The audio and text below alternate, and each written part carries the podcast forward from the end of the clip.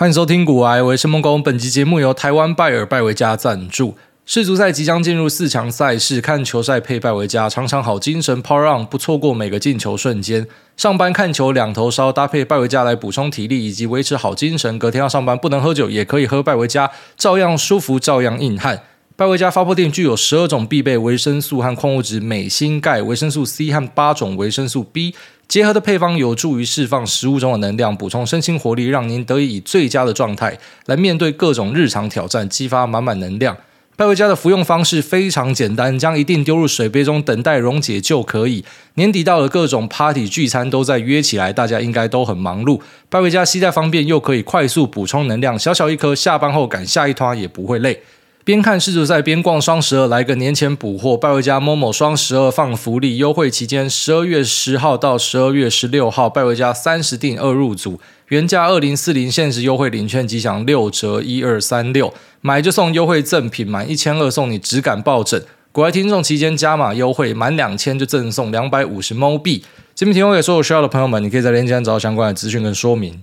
我之前有在想说，什么方法可以一次对不特定多数人做感谢？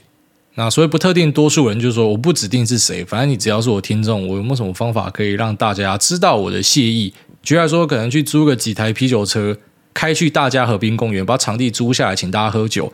那通关语可能就秋口干你娘。可是当我今天把这个消息放出去，一定就是一堆可能本来也觉得说他妈股癌是个废物，废物才听股癌的。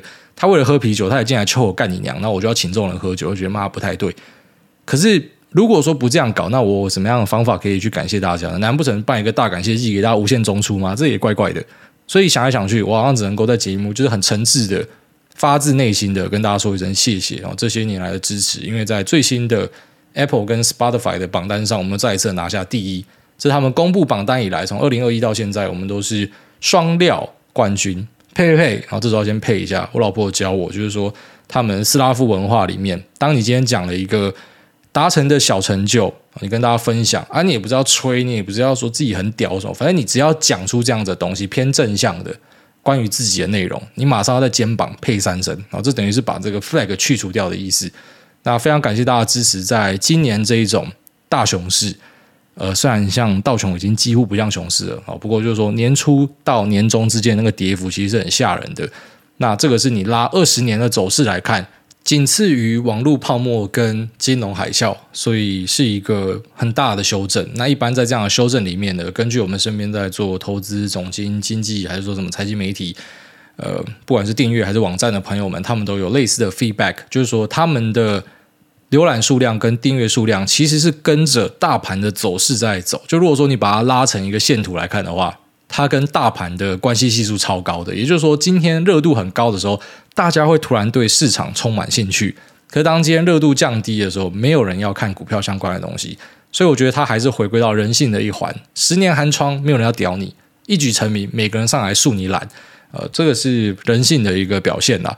那现在热度最高在哪？在房地产。其实房地产很神奇，就是说，在美国的房地产、各地的房地产，很多因为资金的收敛都开始修正。台湾的不会跌啊，真的非常的可怕。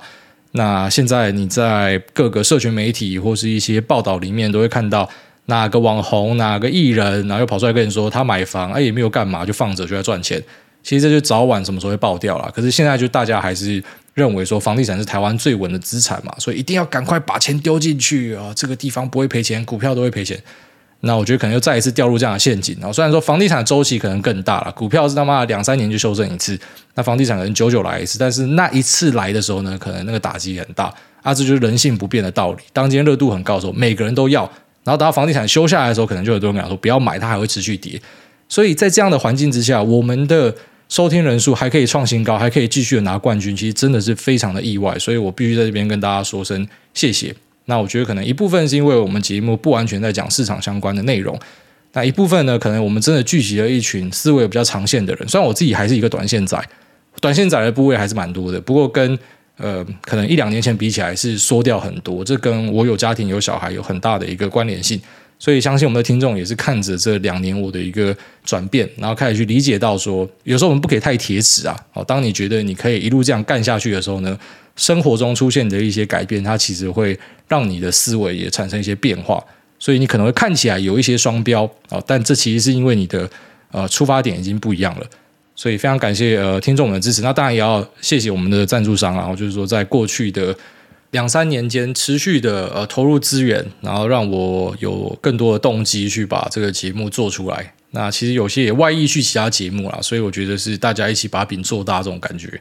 那也希望他们的生意是蒸蒸日上啊。那也非常感谢他们接受我的风格，就是有蛮多会跟我讲说，啊，你可不可以就是去弄个那种比较自入型的啊？你这个节目呢，整集就是包装我们的产品。我都跟他说办不到，我们只能够做开头啦。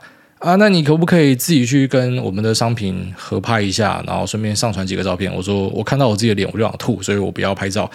那你可不可以跟大家分享说啊，你用了或是你吃了之后这个效果多好啊？你真的有很大的改变？我说办不到，所以其实我还蛮叽歪的。但是呃，怎么讲？有些可能广告商、赞助商因为这样子就不接受嘛。啊，有些接受啊，接受的我也非常庆幸可以为你们带来一些销量啊。像这个拜维家，每次他妈瞎鸡巴念过去，他们每档都卖百万以上，所以。那到底谁这么爱喝发泡錠啊？反正总之就是说，我还蛮高兴可以呃成为这样的一个媒介。那赞助商他们可以因为这样子有更多的收益，那我们听众可以买一些折扣。那我自己可以维持我的初衷，就是我不要跟大家去什么收学费或什么的。而且这个东西在台湾也比较敏感啦。呃，严格上来说，你必须要有执照才可以去做收费，而且也不是说有执照就好，你要靠行，它是有一些条件的。那。也不是说有执照去做这件事情我就支持，因为在我看来，很多拿执照的专业度是输给那些没有执照的，所以我就觉得，反正如果说投资可以好好赚钱的话，就不需要去弄太多有的没有的东西啊。那像我自己是属于比较幸运那一种，就除了投资这部分经营之外，那我有一个额外的节目，有一些额外钱可以入金，其实对于一个投资人来讲是一个很幸福的事情。就像巴菲特，他有。浮存金可以投资，那是很快乐的事情。没有浮存金，他一样可以投资啊，只是有了那个感觉是不一样的，那是很舒服的。所以要谢的人真的太多，但是我不会讲说要谢天，因为实际上对我有帮助的人就是我们听众跟赞助商，所以就谢谢你们。天到底帮了什么，我不知道啊。哪一个神明你有在默默的推我的？我记得托梦给我，我就捐钱帮你盖庙。好，那我们上集有讲到说，反正你要比较，就去比家长嘛，不要比小朋友。小朋友应该让他快乐长大，他想要干嘛，让他自己事情去发展。那不要把自己没有办法达成的东西加诸在小朋友身上，望子成龙，他妈你不会自己去当一条龙哦。那讲完这个之后呢，就有一位啊 忠实听众，他同时也是我们之前的赞助商，然后现在呃算是我们的朋友了。那他就跟我聊到说，他非常同意不要拿小朋友去做比较。他非常同意，就是应该要大人间，要比就比大人就好了。可是呢，他就是觉得非常的不快乐，因为呢，他去载小朋友下课的时候，然后他就会看到来载小朋友的都是很名贵的车子。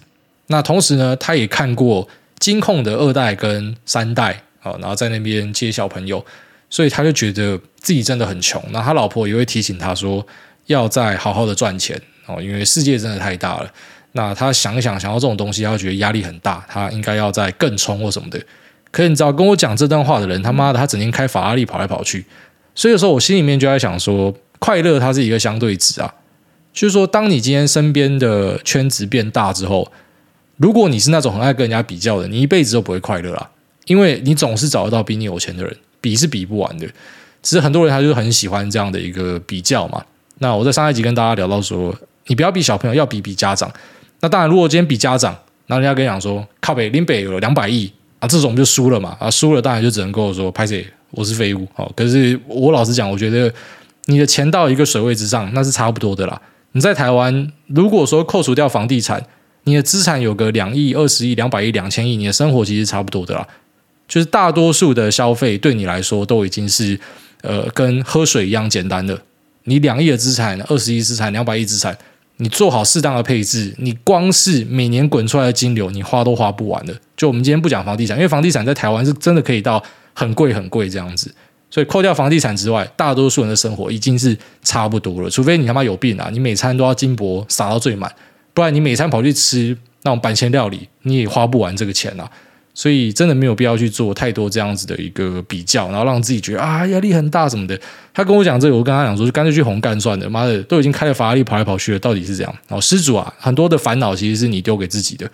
好，那最近大家应该都有玩过 OpenAI 下面的 ChatGPT 好。那其实像这种的文字 AI 呢，它不是只有 OpenAI 有在做啦，像 Google 也有，但是呃，OpenAI 算是第一个拿出来大规模给大家使用的，在一个礼拜又冲上了百万用户。那现在当然各家看到这样的一个情势，就纷纷要出来放话说，我们也有，我们也有肌肉秀一下什么的。可是我觉得这跟当年电动车很像啊。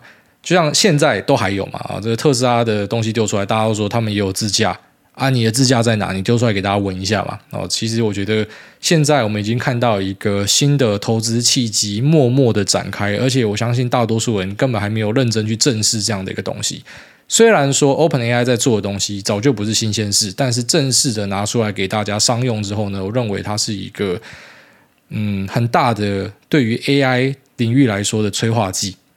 等于说，这个东西会就此疯狂的加速。我们在过去的一两年看到一个非常热门的创业题目是区块链。那随着币圈的修正跟有一些瑕疵爆发出来之后呢，我相信这个圈子应该是会休息一阵子啊。等到大家重新对它建立信任之后，可能开始有一些新应用产生，那才开始会有它的热度。但在那之前，我相信会是 AI 开始呃大量的。有新创以及呃，不管是现有的软硬体公司介入，然后会大量的让大家看到这样的机会的产生。那我觉得从现在开始就是一个很大的转折点。我那天在我车上跟我老婆聊天的时候，我就说，从现在开始不要讲说你有多努力，因为这个 ChatGPT 跟之前的 Midjourney 其实就证明给你看说，努力到最后它不会是一个很重要的 virtue，它当然还会是一个美德，没错，只是它不会是最重要的东西了。因为在过往，可能我们很看重的是那种他实际上是有创造力的人，就像说他是会执行的人，他是一个设计师，他要把东西画出来，他是一个码农，他把东西打出来。那大家对于那些有想法的人，可能觉得，嗯，这种人很多啊，哦，想法其实不值钱嘛。像我自己也讲过类似的话，想法不是最值钱的东西，有执行力又有想法的人才是可怕的东西。那自从现在开始呢，我觉得执行力这一点。它的重要程度可能被这些 AI 给相当程度的取代掉了。也就是说，当你今天有 Midjourney 之后，你不用自己很会画，你只要有一个想法、一个 idea，你抛给 Midjourney，它直接画给你。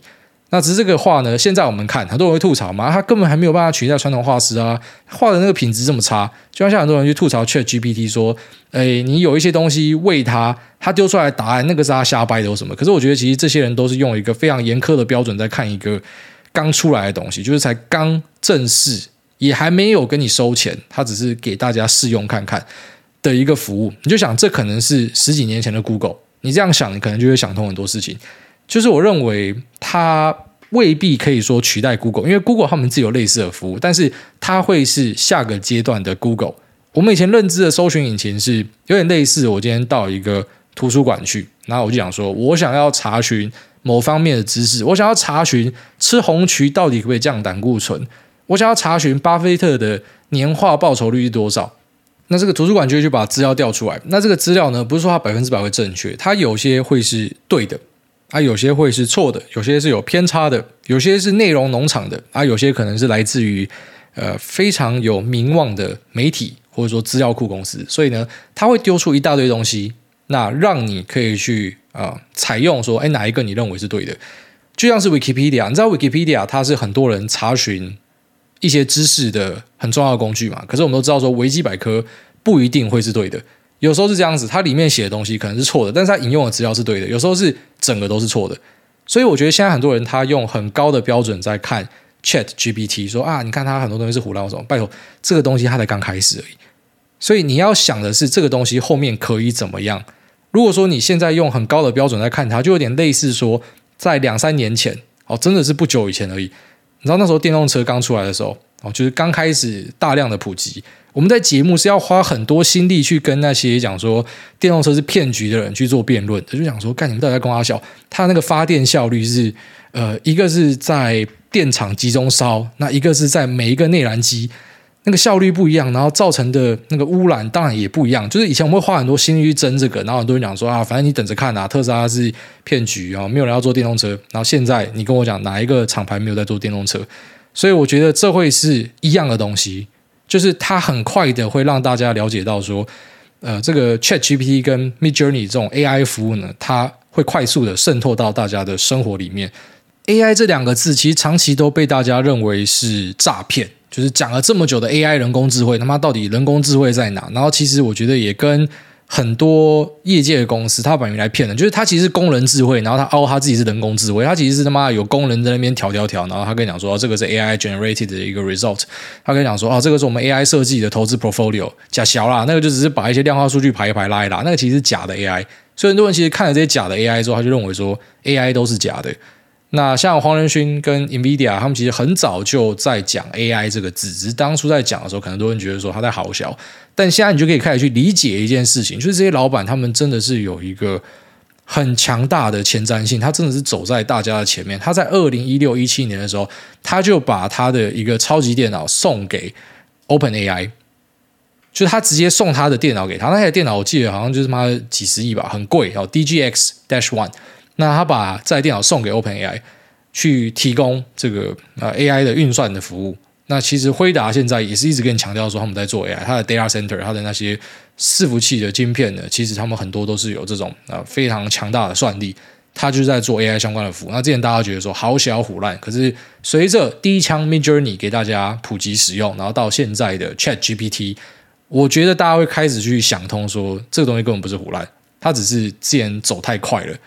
就像我那天在车上跟我老婆聊的时候，我同时也提到说，其实马斯克超变态的，就是 OpenAI 他也是共同创办人之一，你不觉得超扯吗？为什么他可以在几年前就想到这个东西？为什么他可以在两千年左右他就搞一个 SpaceX，然后他接下特斯拉，然后去呃推这个电动车？为什么他可以走在这么前面？虽然讲这个啊，最近比较逆风嘛，大家都说马斯克是惯老板或傻小的，反正我们就单纯讲说他是一个 visionary，他真的在。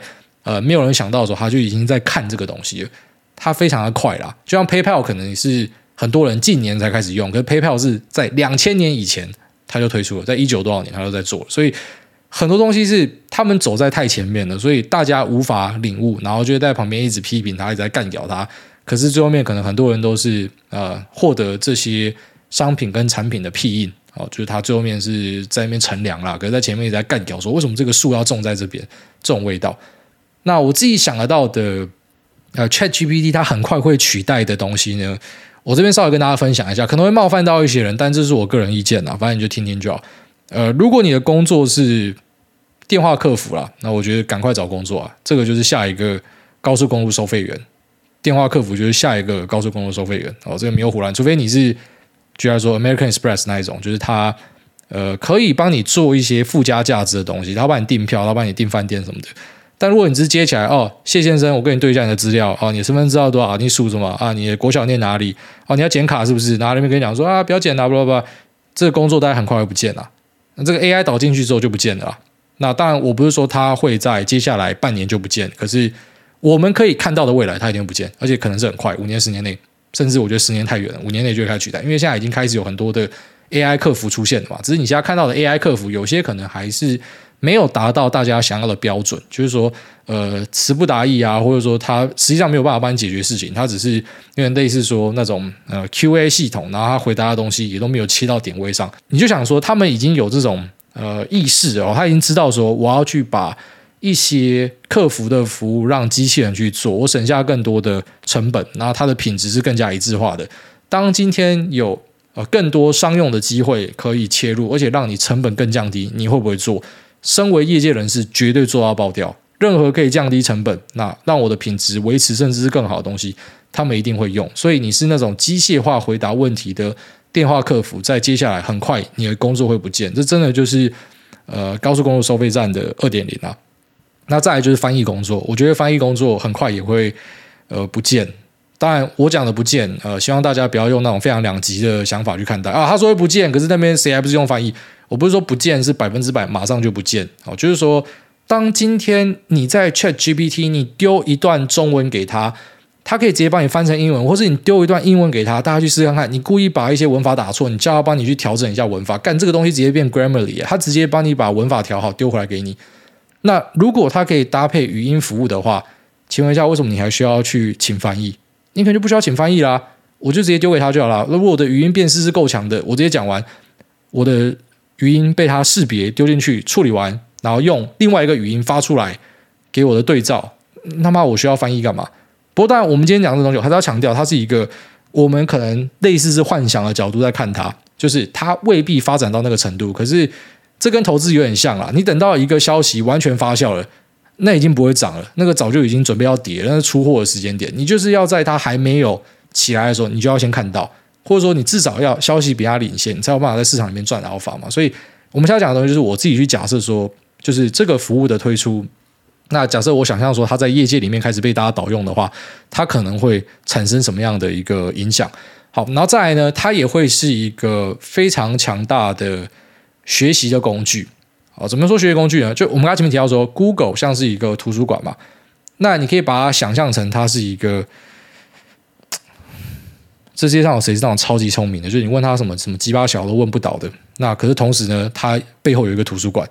就这种感觉，就是他不是只是单纯是一个聪明的人，就他还可以去把后面的资料抓给你。因为现在的 ChatGPT，它的资料是差不多在二零二一以前的东西，它不是即时的，它没有串上搜寻引擎，可是它已经可以回答大多数人的问题了。像我问他说：“嗯，盆栽要剪，女人要扁，是正确的婚姻态度吗？” 他跟我讲说：“盆栽不用剪，女人也不需要扁哦，你是应该要好好的沟通哦，夫妻的关系要怎么样处理？”他可以跟你讲他妈一套那一种市面上的鸡汤书籍会讲的东西，他可以讲的比他们好。所以我第一个想到的就是成功学跟鸡汤书籍，干你们要失业了，因为你问他任何问题，问他怎么样经营家庭，你问他要怎么样变成一个更好的人，他回答的东西可以比就是你看到这些啊鸡汤书或是成长书籍来的好太多了。我觉得非常的厉害。所以，我们先不讲鸡汤相关的东西，就假设哈，回到我刚刚说的，有一个非常聪明的人，那同时他背后又有很强大的搜寻引擎，which is 我们现在还没有看到，因为他还没有串成即时啊，搜寻引擎可以直接把资料丢给他。但如果可以的话，他可以取代 Google。那我不是说他们两个就是一定是谁取代谁，我发现其实很多人的思维他是非常的二元，他没有办法去想，就是可能。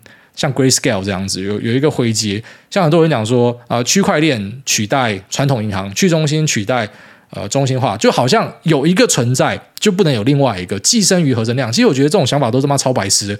谁说它一定要互相取代？它不可以并存嘛？就一样的道理，Google 还是可以提供给那些我可能想要看一些啊、类似 raw data，我要自己去 chew，我要自己去消化，我要自己去了解，我还是可以使用 Google 啊，但。如果我今天只想了解一件事情，就像说，我就是想了解说，呃，红曲可以降胆固醇嘛？那我直接问他，他直接把资料就给我，根本就不用收集。像这种东西，我就直接这样查了嘛。啊，可是像我自己的专业内容，我要去了解投资的，我可能我还是会自己去 Google。但假设他可以做到跟 Google 一样，因为我问他说为什么要投资微软，他丢回来的答案，那完全就是妈纳德拉会讲的东西，就是他已经可以回答到那样程度。只是这个对我们投资人来讲不够嘛？就是我要看的是。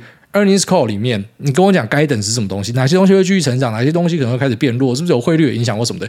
这个他可能还办不到，但我不排除等到他可以去串搜寻引擎的时候，他办得到。但假设我发现他办不到，那简单啊，就是可能我要了解一个公司大纲的时候，我就用 ChatGPT；那我要去了解细项，我就用 Google 啊。所以它是可以并存的东西。但如果它可以做到 Google 做得到的东西，就它如果可以把 Earnings call 也直接 highlight 给你的话，那你他妈还用 Google 干嘛？就是我表达的意思是这样子，所以我说这个东西从现在开始会非常快速的去改变大家的生活。就是我们家的学习工具，我觉得就是呃以 Alphabet 这家公司为主的，像是 Google 跟 YouTube，YouTube 也是一个非常强大的学习工具。以前我学长跟我讲说要学滑板的时候，他要跑去什么彰化哪一个什么滑板店，然后跟他租 DVD，然后回家看，然后在那边顺便练习。可现在你看 YouTube，你就可以学 Ollie，你可以直接在那边学臀跳怎么跳。那一样的道理，就是以前你可能要 Google 要查一堆东西，那你要去拼凑才可以变成一个知识。现在你只要问 ChatGPT，它就丢给你。只是这个东西可能因为它毕竟是 AI training，就是它是呃靠大量数据喂进去的，所以有时候会类似 garbage in garbage out。就如果你丢一堆垃圾给它，出出来的东西可能未必是好的。可是就像是你去 Google，你知道我们都跟你讲说有问题去 Google 嘛。可是我 Google 跟另外一个杂鱼 Google 啊，不要这样讲，好像我好像自己很屌，我是杂鱼啦，然后跟一个非常聪明的人跑去 Google。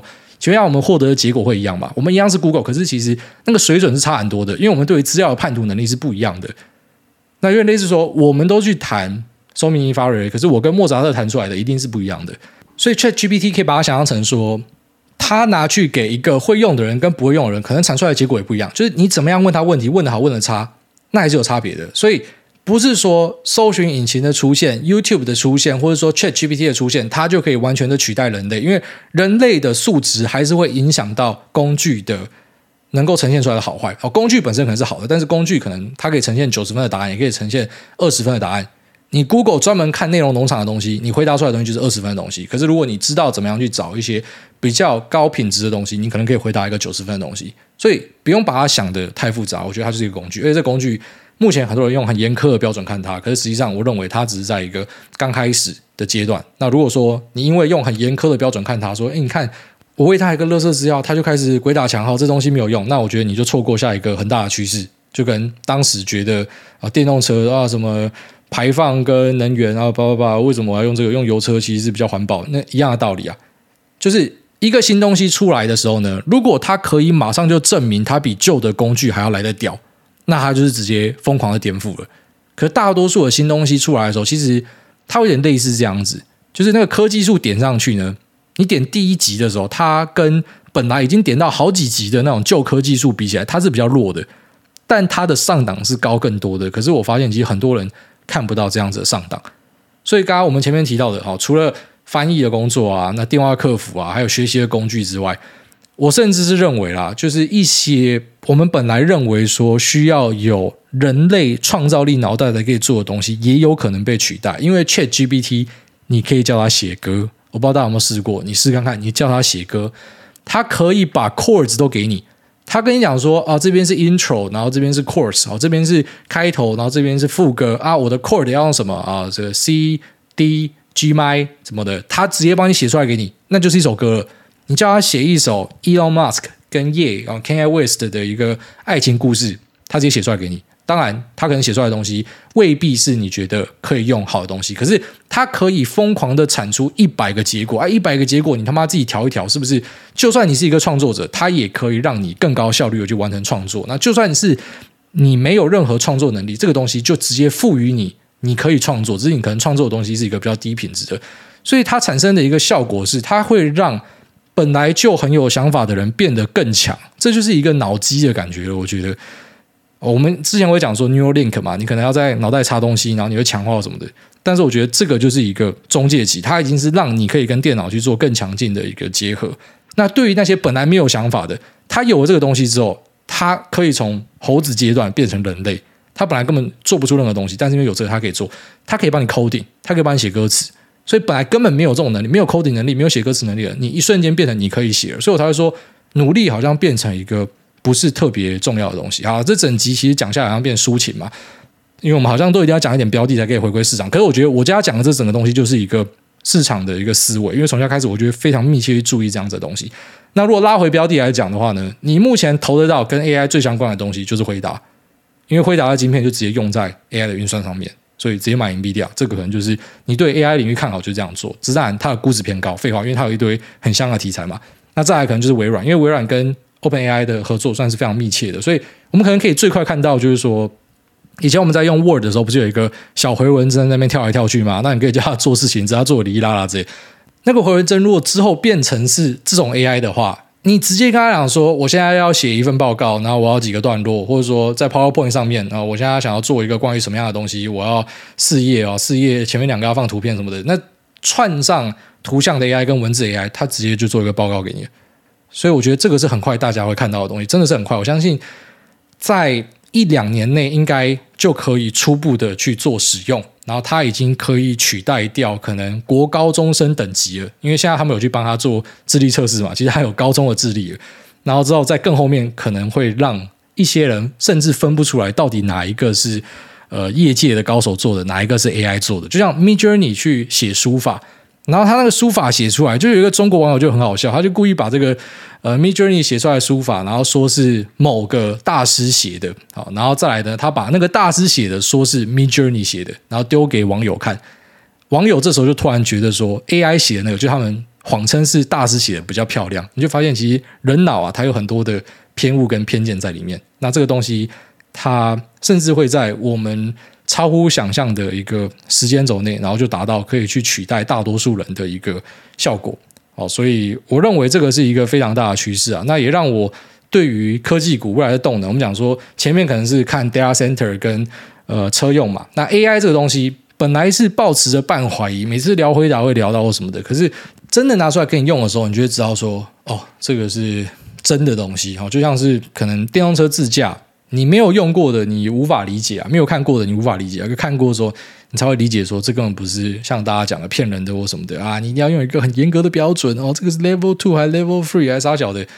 就那个标准很多是后面才去追我们的研发突破了啊，那个标准是后面才去，你知道，因为你要列管嘛，所以才去用一个框架去定它。现在其实不用太在意那样的东西，就像现在不用太在意说啊，它这个东西其实还不够。就如果说你是有点眼光的人，你应该要很明确的看到这个东西带来的机会。跟它可能会带来的一些威胁，但我从来都不觉得，呃，坏事的东西是很重要的，因为每一个科技的推出都一定会让一些既得利益者感受到不开心。电灯的推出让那些点灯人失去了他们的工作，E-Tech 的推出让呃收费员失去了他们的工作，网络的推出也让一堆人失去他的工作，AI 的推出更多人会失去他们的工作。那重点是说，失去工作之后，它也产生了很多新的机会。可能工作没有像之前需要这么多人力哦，就像以前我去务农，是我一个人加一只牛，我可以弄这么大的地。现在我一个人加一台飞机，我可以弄一个超大的地。所以对于整体人类来讲，我们生产力是变高了，那只是我们需要人力是变少了。不过，其实我们可以创造更多的价值。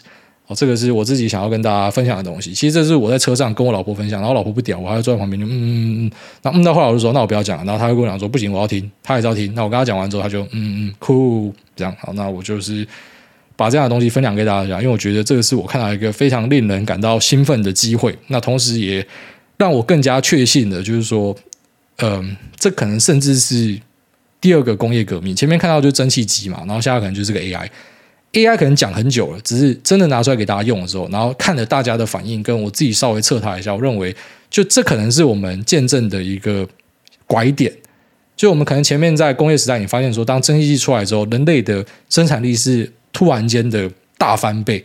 那 AI 出来，我觉得就是下一个转折，就让大家原来可以产生这么多的一个生产力，只是可能在现阶段第一阶段大家没有办法注意到，但我觉得它是一个不容忽视的一个重大机会。好，那这节目先分享到这边，我们接下来进入 Q&A 的部分。第一位 Jack 被取过了，他说：“谁要把鲍威尔的嘴巴缝起来？”哎，大家好，小弟预计过几个月投入股市，预计要 U Pro 四十二趴，TNF 二十八趴，NVIDIA 十趴，AMD 十趴，STM 十趴，不知道这样的配置是否有问题？还有什么我没有考虑到的风险？还请海大开始，不是啊？你为什么要买这个标的？你觉得我他妈怎么会知道？哦，当然，如果你要问我说我对他们的看法，我觉得这个都是好东西啊，辉达、AMD、STM。啊，易发半导体，这都是好东西啊，这都是我喜欢的东西。U Pro 就是呃杠杆型的大盘嘛，那 T N F 就是杠杆型的债嘛，这个是属于比较激进一点的操作啦。就你这个组合呢，波动会超大。像今年的话呢，你就会感受到非常的痛苦。但你比较幸运，你是前面已经跌很大一段，你才进来，所以。说不定如果有跌的话，不会像之前跌这么多之类的。不过就是属于一个比较激进的 portfolio 啦。那当然，其实你为什么要买这个标的，只有自己知道。你觉得没有问题，你就可以买它。啊，只是我们一般会呃帮人家帮忙见解看东西，是看说，诶，举例来说，你是有上杠，那我就会跟你讲说，你这东西破动率一定会大到把你洗出去，或者说，诶，你是有做一些比较奇怪打墙的配置，那可能就怪怪的。那我会跟你讲。那像这些本质上没有什么问题，只是它就是属于波动性超大的东西。你已经选的科技股里面波动最大的东西，然后你还上了哦，买标普就算了，还是要买杠杆三倍的标普，然后买债券就算了，还是要买每日三倍的债券。简单来讲，这位仁兄就是一只赌狗，他想要干大的哦。那当然，这种 portfolio 就是大好大坏啦。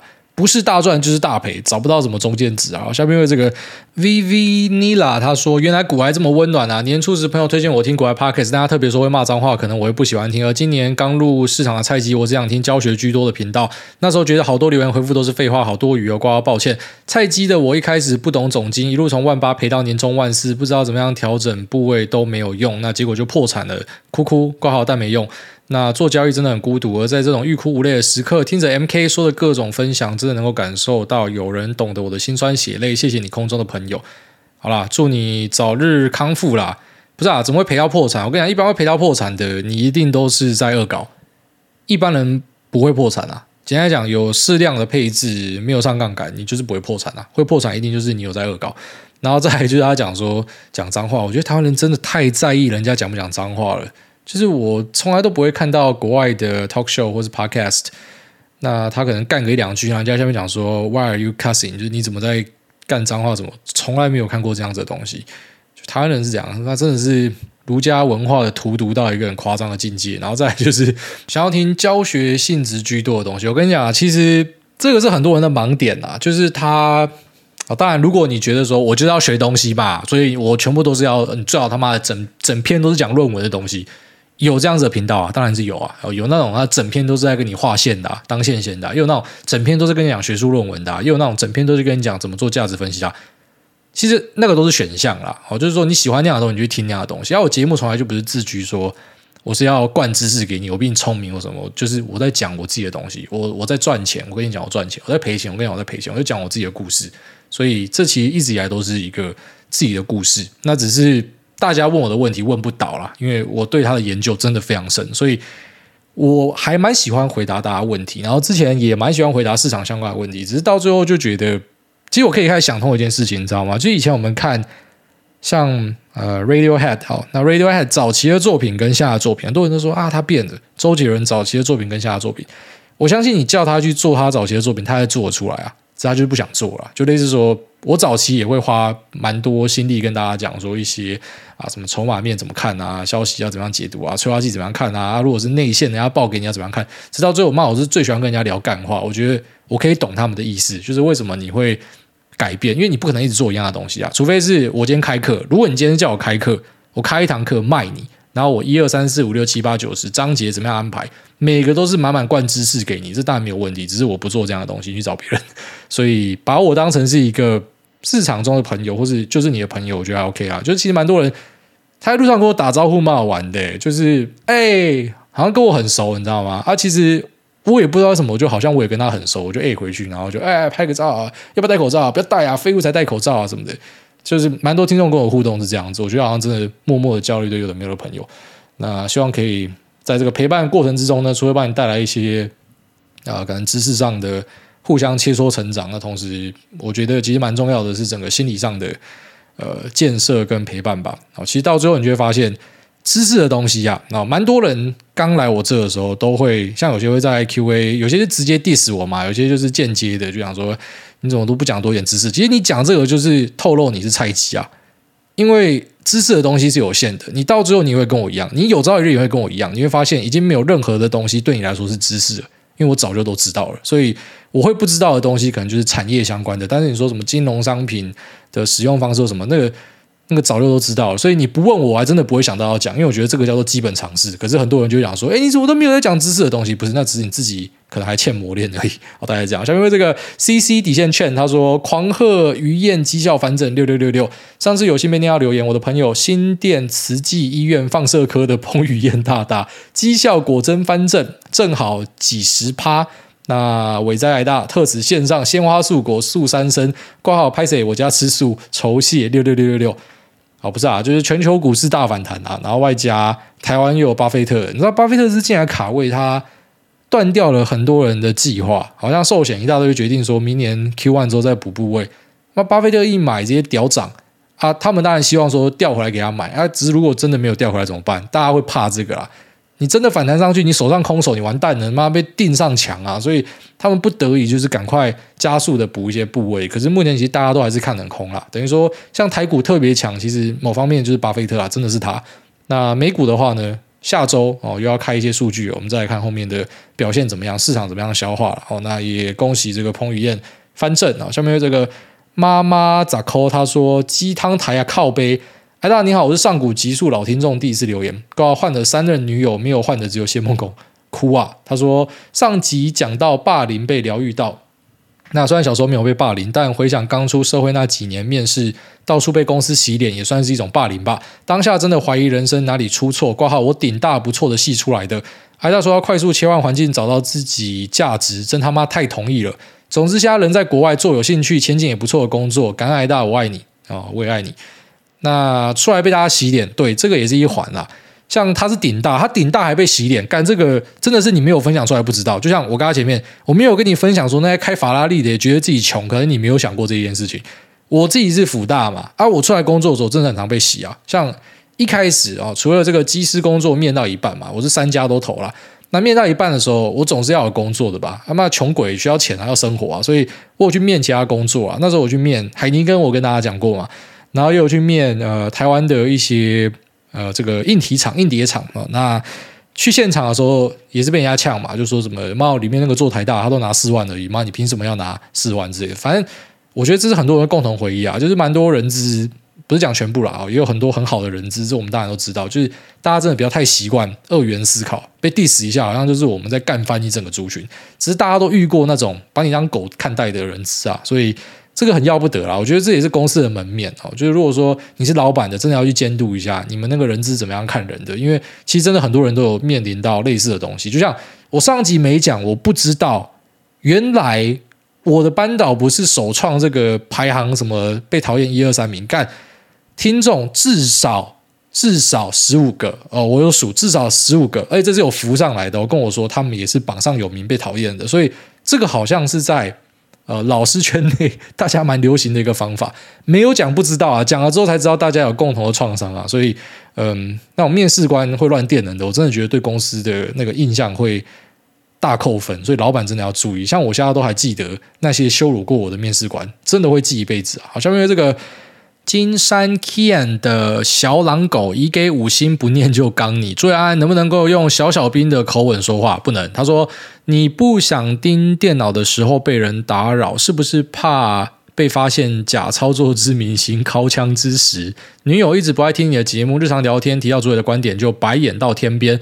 倒是赞赏你的三观，尤其是男女平权，拳头的拳。”但是睡前我看主委的 Instagram 傻笑，他就生气，或是强行规定正在刷主委 Instagram 脸书的我必须陪他看剧。目前热恋中，交往六十八天，扣除出差十六天，跟惊奇爱爱五十六次，算不算高频交媾？那另外。基于奉行男女平权的圭臬，我刚他，他也用食指刚我，请问算不算是真男人？有一次口爆，在我还来不及圣人模式，女友一个飞扑搂抱，深情拥吻，随之而来的是我喝了满口自己的子孙，请问我会怀孕吗？希望主委也可以体会一缸成主顾的滋味啊！这个就是一个锅配一个盖啊，他妈两个怪咖刚好就是一加一配在一起啊！不是啊，那个你女朋友会生气是因为她吃醋啦。他可能怀疑你想刚我啊，我觉得，因为看起来就是你看他认同我的观点嘛，只是当你在看我的东西，他就是要你看他嘛，他就是要你跟他亲亲抱抱嘛，不要这边放闪啊，拜托，好不好？我们这边一堆单身狗，妈看了这样的东西，到底晚上要怎么样过啊？拜托，所以看起来是没有什么太大问题啊。其实像女朋友吃醋这种东西很正常啊，像我老婆也会吃醋，啊她吃那个国栋的醋啊。只是我现在也比较少看国栋了啊，因为我真的觉得有小朋友之后，那个生活开始调整。但之前我看国栋的时候，他整天都进来说：“为什么你还是看他？为什么你不看我？为什么你要看他？为什么你要看一个 fat fuck？” 他对这个 fat fuck 当然没有意见，他当然不是说真的讨厌他或什么的。因为我上国栋节目，他讲说：“呃，听说你老婆讨厌我，不是他一点都不讨厌你，他只是单纯的他希望我可以花更多时间在他身上，而不是你是这样子。”好，所以你的女朋友希望他呃是你的唯一。那什么时间都花在身上，我觉得你就是从善如流了。哦，这个国外节目不用听啦，照顾好女朋友才是最重要的。下面为这个 Winter Nivek 兄弟，这个太多了哈。我们讲说八行，因为这个字真的太多了，所以我没有办法念。但是我待会会好好的把你的意见稍微看一下。下面为这个 Love GG 我的超人，他说果然还是屈服了。主委就是经典的吃软不吃硬，来硬的我要你命，来软的你想要怎么样都行。不知道主委有没有遇过因为自己太敏感而伤害别人，进而伤害到自己的经历呢白了我也听到最后一段妥协的部分，只能够说心有戚戚焉啊！只要是有经历过感情，不是处男的，他妈的一定都心有戚戚焉呐。就没有开始懂得一些呃文字用语上的秘方秘技哦，就是有些东西它可以很快的筛出说对方是什么样的人。就像我刚才前面提到的，只要来会一直呛说你怎么都没有分享知识性质的，那个一定是猜忌，因为有点实力，他根本不在这边听知识性质的。就知识性质的东西，我们大家都知道，文字是最快的，谁会来听节目啊？就是你会希望在节目里面听知识性质的，对吧？你可能还需要磨练，就是类似这样子，可以很快筛出一个人，然后你会可以理解，就是为什么我们会啊在面对两性关系的时候，然后会有那样巧妙的变化，然后可能一开始太多才很硬嘛，因为你怕说我今天一软。其实跟上集 Q A 那个人一样，他担心说：“我今天一软，妈的干，直接叫我公寓换透天，到时候又是我背房贷，你会怕，你会硬的踩下去。可是当对方软下来，因因为毕竟那个就是你老婆嘛，所以你可能就还是会有那种恻隐之心，就觉得好啦，你想要怎么样怎么样。所以我觉得蛮多人到最后都会变成这样，就吃软不吃硬啊。好好沟通，什么东西真的都是可以讲的啦。然后再来就是他讲说有没有因为自己太敏感伤害到别人，进而伤害到自己的精力，很常见诶，这个非常常见。因为我是一个啊，我真的觉得过敏体质啊，就是说像我在路上开车，我容易生气。我现在在调整，我只要听到喇叭我就生气。可是即使你知道按喇叭，它不是每个都是要挑衅你哦，它可能是叭叭我要过了，或是红绿灯绿灯，然后他直接在那边扒你，你就会想说靠背是怎样？你在赶什么？那个绿灯才刚绿灯一秒钟，你是在叭三小？但我观察像我老婆，她就觉得没什么，就诶人家扒我看一下哦，为什么会扒我？是不是可能我挡到你还是怎么样？他就不会想太多，你知道吗？但像我就会觉得。干，你现在知道输赢是不是？就是你会想很多，然后人家跟你讲某个东西，你可能当下也会啊、就是会过度解释它。像我岳母跟我老婆都有提过一个东西，呃，这也是一个过敏体质所造成的现象，就是他们会可能划某个啊、社群媒体看到一个东西，说哇，这个很酷，然后我就去买那个东西给他们，因为我觉得他提到很酷，我就要去买，因为你喜欢他嘛，你想要这个东西嘛，可他们就会跟我讲说。我这样做是不对的，因为我们不能够觉得说，哎，东西很酷很好吗？就是我只是赞美这个东西，不代表我要这个东西。但我觉得那一种过度超前部署，然后那小叮当有一集就是你可以去预知到，呃，你之后需要什么样的东西嘛。所以你出门的时候莫名其妙带一个筷子，因为你之后就到人家家里，他刚好要请你吃饭，然后他没有筷子，哎，你手上刚好有筷子，就我有点类似那样子，我会过度超前去想很多事情。那也因为这个过度超前的，我自己认为是坏习惯啊，所以就会导致说，有时候你会过度解释一些东西。那因为你的这个过度解释呢，那可能让人家他没有那个意识的，然后反而因为你这样做，他变得很尴尬，或是有时候他会呃被你伤害到。居然说，他只是可能随口问你一个东西，可是你就会觉得说，干，我跟你没有那么熟，干嘛凹我这个？我直接把你打枪掉。可是他可能只是随口问你，他没有别的意思。然后，当我知道他是随口问的时候呢，我就觉得说很难过。所以，就是那一种你会想太多的人，就会产生这样子的问题啊。啊，这个其实我算是有施加意识去调整它，就是不要太容易受到别人讲的东西影响。我现在越来越好了。那我之前是还蛮严重的，就是我真的很容易。举例来说，在网络上看到一些留言，或者说 Podcast 留言，或者说朋友跟你讲什么，或者说没有那么熟的陌生人，然后跟你提一个东西，然后你就脑袋会转一堆东西，所以也因为这样子，很常活得比较累啦。那现在就会尽量的，呃，反正就是放弃思考。当你跟我讲什么东西，我就很直觉的去处理当下你跟我讲的东西就好，我不去想未来的东西，我不去做任何超前部署。那我觉得这样生活会过得比较好哦，因为不然有时候你。超前想太多东西，然后结果不是别人的意思，然后反而 backfire 到自己身上，就是你会变得比较难过一点。然后下面为这个零八三一 TT 他说，Elsa 的妈，哎，大家好，我是 EP 二就开始听的忠实听众，好，感谢你，Elsa 的妈。他说想问一下，对于再生能源发展条例的修正颁布，对于绿能产业的商机有什么点评，以及相关个股的看法为何？谢谢你的分享，祝你们全家二大一小二狗平安喜乐又健康。好，谢谢 Elsa 妈。那哎，这个绝对是大看多了啊！再生能源、绿能都是大看多，因为是这样子，就是说全球的这些供应链们呢，他们必须符合他的客户，像是苹果要求你要使用再生能源，所以你就必须要去买绿电嘛，像台积电要使用绿电嘛，所以这个都是再生能源很大的一个契机。那再生能源最近也蛮多人在看的，像是华城、中兴电哦，都有相关的报告发出来，可以稍微的注意一下。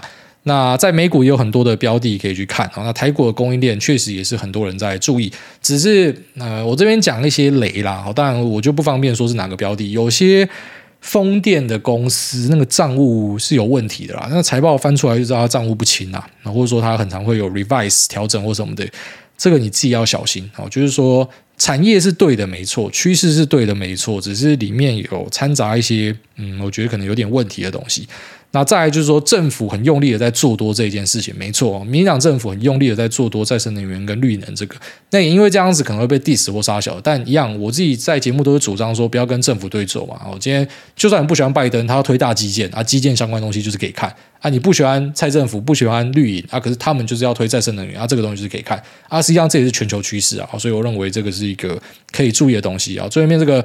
祝六仓鼠 Go Go，他说留言密码我来了，五星吹捧加推荐，哎大你好，我是从大约一年前就开始听癌大分享，虽然自己本身只有买 ETF，但是听节目还是觉得很有趣，可以当做吸收世界时事跟趋势的一个方法。非常谢谢癌大，平常都会边用热敷眼罩边听癌大的节目，逼自己在睡前不要再用手机了。十二月是女朋友的生日，希望癌大可以帮我祝玲玲生日快乐。那谢谢癌大，希望你都能一切平安快乐。好，那这个祝六仓鼠跟他的。女朋友也祝你们平安健康啦。那十二月的生日到了，生日快乐。OK，那好，最后一个这个很短的，稍微念一下啊。